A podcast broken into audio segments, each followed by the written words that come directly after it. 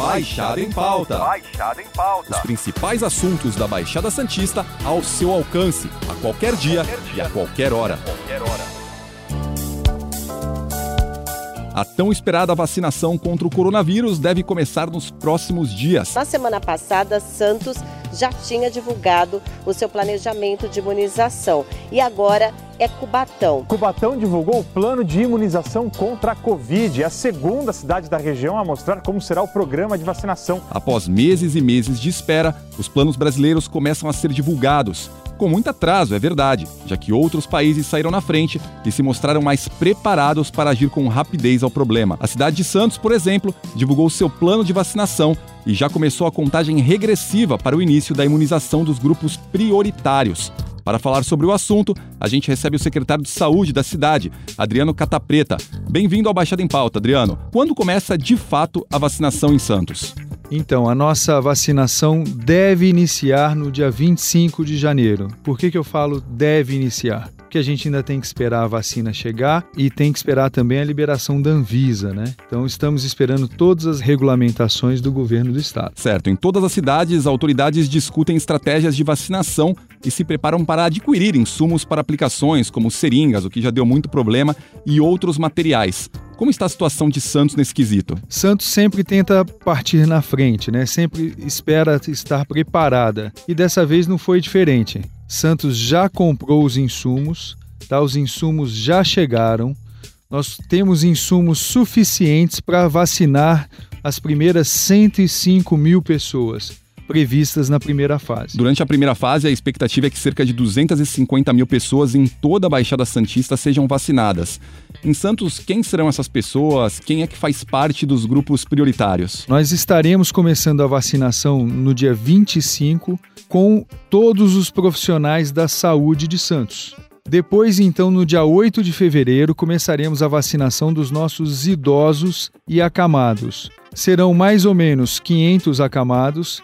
As pessoas que não forem previamente cadastradas no nosso programa de visita domiciliar deverão se cadastrar nas nossas policlínicas. É, e os idosos acima de 76 anos serão vacinados também a partir do dia 8 de fevereiro. Falando um pouco sobre a eficácia e o funcionamento da vacina, qual a expectativa do intervalo entre as doses? A princípio, todos os estudos mostram que o intervalo tem que ser de 21 dias entre a primeira dose e a segunda dose.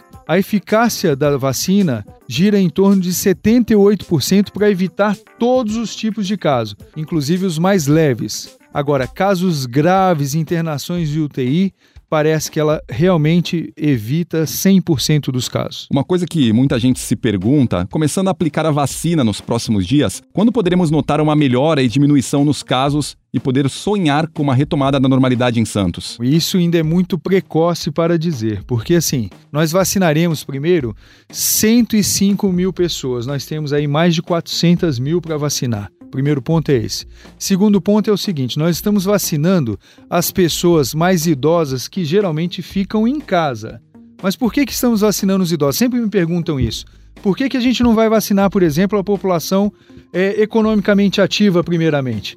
É porque o índice de letalidade nos idosos é muito maior. Então, justifica sim você vacinar o seu idoso, primeiramente. Até porque essa população economicamente ativa leva o vírus para esses idosos em casa. Primeiro temos que vacinar as pessoas que mais morrem, tá? A gente não sabe ainda como será a distribuição dessa vacina por parte do Estado para nós. Então, Santos sempre estará preparado para vacinar as 400 e poucas mil pessoas que nós teremos que vacinar. Mas depende da chegada da vacina. E falar em, em, imunidade de rebanho, que a gente sempre fala na medicina, é muito precoce com 105 mil pessoas só vacinadas. Mais de 20% da população de Santos está na faixa considerada do grupo de risco. A gente tem muitos idosos na cidade, né? Como evitar aglomeração nas filas é, e possíveis confusões nos postos de vacinação? A prefeitura estuda alguma medida? Primeiramente, o que a gente vai fazer é disponibilizar a vacinação em todas as nossas 31 policlínicas, serão 31 postos de vacinação. Nesses 31 postos, eles funcionarão de segunda a sábado, de 8 às 17 horas. Então, com isso, a gente acha que já vai ser bem mais tranquilo a vacinação. Outro ponto é o seguinte: a gente está estudando apoios até mesmo do Exército, da Polícia Militar, da própria Guarda Municipal, para ver se a gente consegue apoios para melhorar a organização da nossa fila, a ordem e etc. Qual a expectativa de vocês com relação aos negacionistas? Existem comunidades, inclusive em Santos, em Facebook, Instagram, defendendo que as pessoas não tomem a vacina na cidade. Esse é um detalhe que acontece não só com a vacina da Coronavac. Eu, como médico, já ouvi várias vezes pessoas falando que não se vacinarão, por exemplo, da gripe. Também acontece muito com a vacina da gripe, porque as pessoas acham, tem pessoas é, que acham, chegam a achar até que é para matar a população. É uma coisa impressionante a pessoa pensar um negócio desse. As vacinas são extremamente estudadas, né? E a gente vê a eficácia da vacina. A vacina foi realmente um avanço na saúde é, da humanidade. Então, a pessoa tem sim que se vacinar. Uma coisa também que me chama muito atenção é esse preconceito contra a vacina da China. Né? É a primeira vacina, é uma vacina que é feita da forma mais tradicional possível, é uma vacina, vacina de vírus inativado, as outras são de RNA combinado, é, são mais delicadas, é um processo novo. A Coronavac é uma vacina de mais fácil armazenamento. É uma vacina que ela é para ser armazenada entre 2 a 8 graus. Então é muito mais fácil. Você imagina uma vacina que existe, por exemplo, contra o coronavírus, que ela tem que ser armazenada a menos 70. No nosso país isso é algo surreal, é algo que é difícil você pensar que conseguiremos, entendeu? Então, assim, a Coronavac hoje é a nossa realidade, é uma vacina que o Butantan certificou, isso dá uma segurança muito grande para nós, é um instituto sério. Então as pessoas realmente têm que parar com esse preconceito e vacinar. Quando podemos imaginar que pessoas saudáveis poderão começar a se vacinar? Existe alguma expectativa, nem que seja um chute de um mês?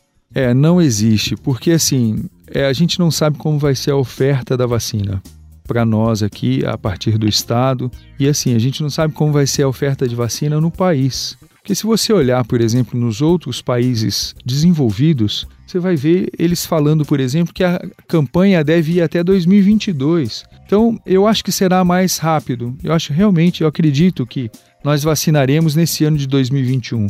Mas é muito precoce para falar isso. Secretário, para a gente encerrar, algum recado ou recomendação para a população? O que eu quero falar é o seguinte: que é fundamental o apoio da população. As pessoas têm que também seguir o nosso cronograma, acreditar no cronograma. Infelizmente, não temos num primeiro instante vacina para todas as pessoas, precisa da compreensão de todos. É, todo mundo quer se vacinar, a maioria quer se vacinar e a gente vai ter que esperar a chegada dessas vacinas.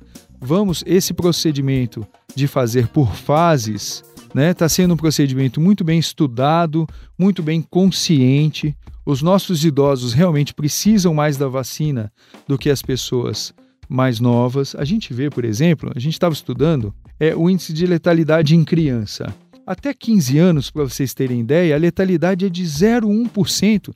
A gente teve um caso e, mesmo assim, foi uma criança que tinha várias comorbidades, várias doenças associadas, mas era uma criança muito suscetível a todas as doenças. Então, crianças até 15 anos, a gente tem 0,1%. A gente acha até que é menor essa taxa. Você vai ver em pessoas jovens, a letalidade também é muito pequena. Então, assim, precisamos realmente seguir por fases, por não termos vacinas para todo mundo agora, e temos que começar com os nossos idosos. Santos está totalmente preparada. Como?